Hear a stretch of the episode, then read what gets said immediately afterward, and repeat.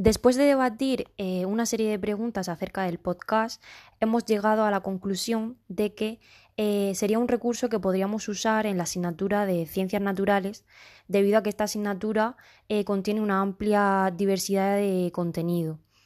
en cuanto al, al nivel de alumnado al que podría dirigir este recurso, hemos seleccionado las aulas de educación primaria. Por otro lado, en cuanto al uso que podríamos hacer de, este recurso, pensamos que como docentes podremos usarlo para crear nuevo contenido o transmitir nuevos conceptos, mientras que el alumnado podría utilizarlo para hacer reflexión sobre lo aprendido en el aula. Y por último, creemos que el uso del podcast motivaría por sí solo al alumnado, ya que es un elemento muy innovador y dinámico, y ya con solo decir eh, vamos a usar un nuevo recurso al alumnado le motivaría y seguramente haría uso de él.